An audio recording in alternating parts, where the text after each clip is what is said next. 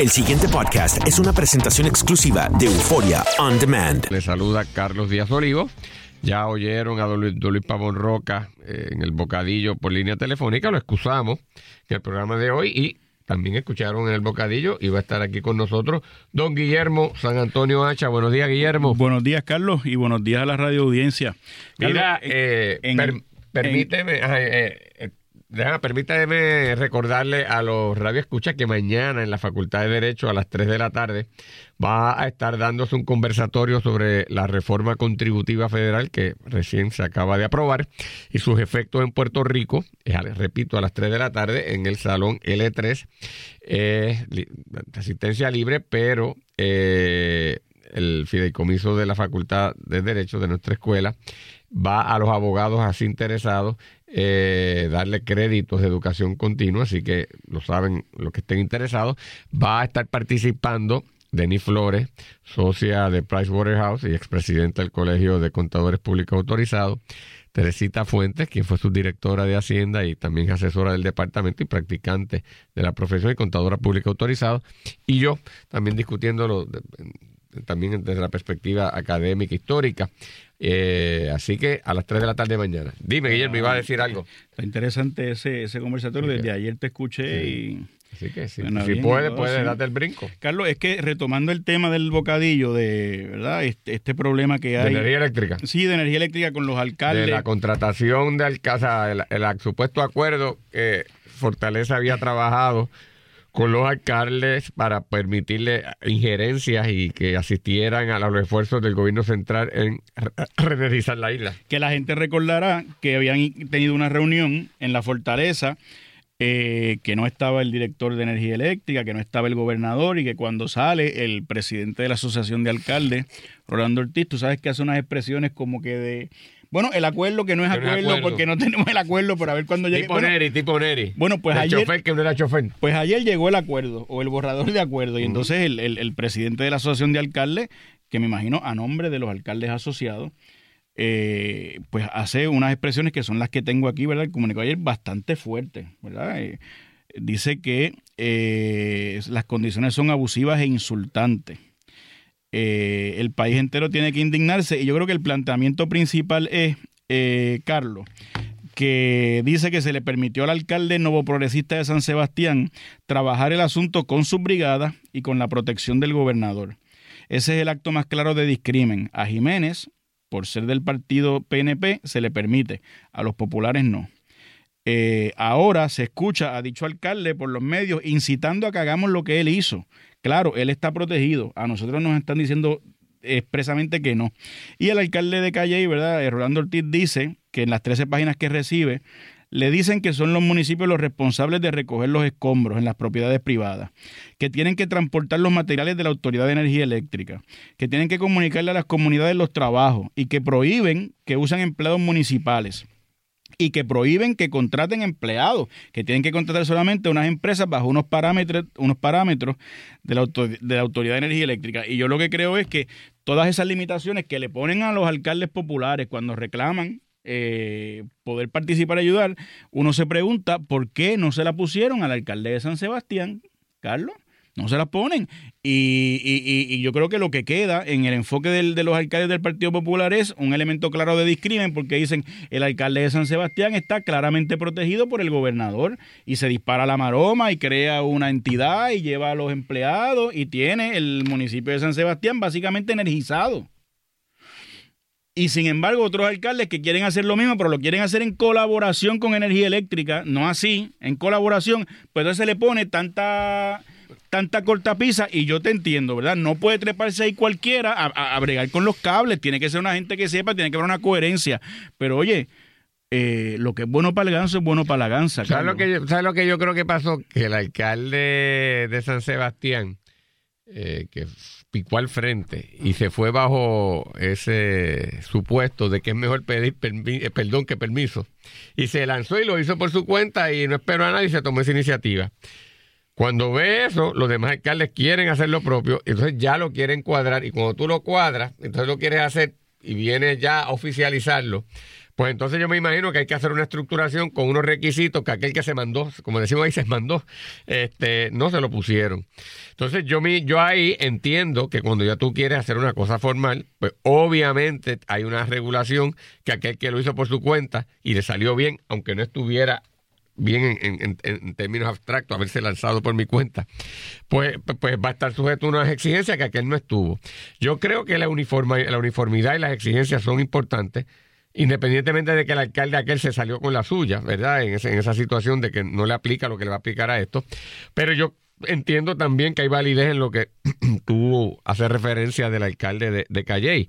Digo, tampoco puede ser un requisito que, a la, que, la, que, que, al fin y al cabo este, nulifique o impida Ah, lo que se quiere, que es tener más recursos para ayudar a que todos los puertorriqueños y puertorriqueñas tengan luz. Y yo creo que de- debe poder trabajarse un escenario de razonabilidad. Por eso, y, y no penalizar a los que están buscando precisamente la oportunidad de coordinar y de hacerlo contigo. Pero yo quiero coordinar contigo, pero no me pongas unas condiciones tan onerosas Sí, que no lo va a poder hacer. Estoy de acuerdo, pero no puede ser que cada alcalde determine, sabes, por suerte, porque muchachos, pero, pero sí, vamos, es decir, estas son las cosas que yo creo que se pueden trabajar y no, y no Pero, debería pero, pero es otro, otro de esos elementos que no acaba de solucionarse.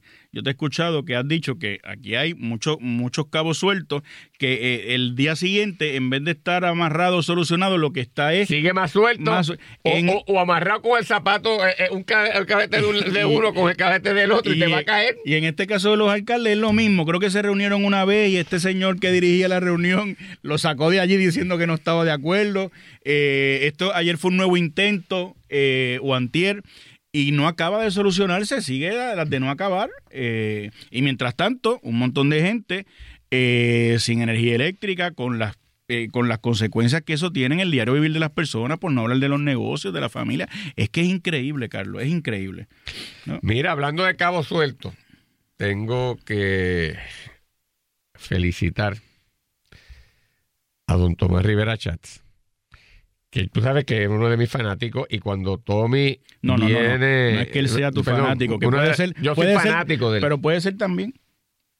Pero yo sabía Pero, lo que tú gracias por la corrección. Cuando él viene por el centro del plato y está en, en el ejercicio, ¿verdad?, eh, sereno de sus capacidades, eh, es un hombre de Estado mayor. Cuando se le sale la vena de politiquera, pues, eh, pues, pues se me torna errático. Pero cuando saque ese talento que Dios le dio y lo pone en funciones, es de primer orden. Lo oí ayer, y doy crédito, porque siempre doy crédito, en dos intervenciones que tuvo con la compañera Carmen Jovete en su programa radial y después en su programa de televisión, eh, hablando sobre la situación de turismo y los casos que se mencionan de supuestos problemas de, hostigamiento. Y oí a Tommy que decía, mire, esto de estar hablando si había autoridad para remover o no remover a, los a los empleados que se quedaron de interino, eh, eso no es el issue. Aclara que él entiende que sí, que el, el- el- el secretario de Desarrollo Económico como presidente de la Junta tiene la facultad, pero dice, pero independientemente de si la tiene o no, la pregunta es, ¿cuál fue el protocolo que se siguió en turismo cuando esto ocurrió? ¿Dónde demonios está ese protocolo? Y si las personas que han restituido con injerencia en la función laboral y de recursos humanos quisieron con esto y que esto hay que ir hasta las últimas consecuencias. Y que eso, lo dije Rivera Chats, en la posición delicada en que está ahí dentro de su mismo partido, pues merece todo mi respeto. De igual manera, Guillermo, mi respeto para Zulma Rosario en la eh, Oficina de Ética Gubernamental, que reiteró que está desarrollando una investigación sobre este particular y dijo algo importante porque ayer el señor secretario de la gobernación decía, pero ¿cuál es el problema? Si Izquierdo se fue. Ah, doña Zulma Rosario señaló que no importa que una persona que había estado en un cargo público se fue, tiene todavía, está sujeto a posibles responsabilidades y que el irse, si en efecto hubiese hecho algo mal, pues está sujeto a responder si en efecto eso se confirma. Así que la felicito por eso. Pero, Guillermo, no puedo extender las felicitaciones a todo el mundo. Tengo que decir que alguien a quien también respeto mucho, don Wanda Vázquez, la secretaria de Justicia, pues ayer vinime hace unas declaraciones que dice que ella en el Departamento de Justicia sobre estas investigaciones o estos casos de supuesto hostigamiento sexual, pues que va a esperar, que va a esperar que culmine una investigación del Departamento de Desarrollo Económico. Pero es que el hostigamiento no ocurrió en desarrollo económico, fue en turismo. Bueno, pero turismo está debajo de... Pero tú no viste que dijeron que no, que dejaron a los bambalanes allí y los restituyeron. O sea, son cosas yo francamente no entiendo. Ah, entonces dijo que había que esperar, eh, que ella no iba a actuar si las víctimas no actuaban. ¿Será ahora? Porque tú te acuerdas cuando era procuradora, cuando actuó con Héctor Ferrer. Tú recordarás las instrucciones que le dieron para bregar con, con O'Neill a pesar de que O'Neill había llegado a un acuerdo con la persona afectada, en donde ella había voluntariamente llegado a una transacción en donde quería disponer del asunto y no iba a hacer nada. Y recordemos la situación que se está viviendo con el representante eh, Rodríguez, eh, en donde la supuesta afectada y objeto de una agresión por parte de él dice que eso no fue ella y que no quiere que se haga más nada. ¿cuál es el estándar aquí? Yo te voy a decir, para después que me des tu, tu recomendación, de nuevo hago un buen consejo. Y se lo hago porque quiero que salgan de este pantanal. La bomba va a explotar. Va a explotar. Y los que no se protejan su trasero lo van a perder.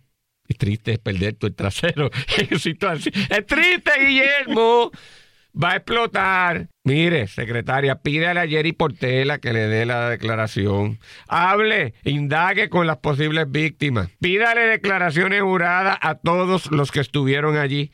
Y la verdad va a florecer, se hará justicia, se protegerán a los que no han hecho nada mal y saldremos de este pantanal. Es sencillo, pero la bomba va a explotar. Mucha gente de afuera, de afuera, porque los bocones de Fortaleza, lo han dicho ellos mismos en otros momentos, lo sabe mucha gente. Mi consejo, paren la bomba porque va a explotar. El pasado podcast fue una presentación exclusiva de Euphoria On Demand. Para escuchar otros episodios de este y otros podcasts, visítanos en euphoriaondemand.com.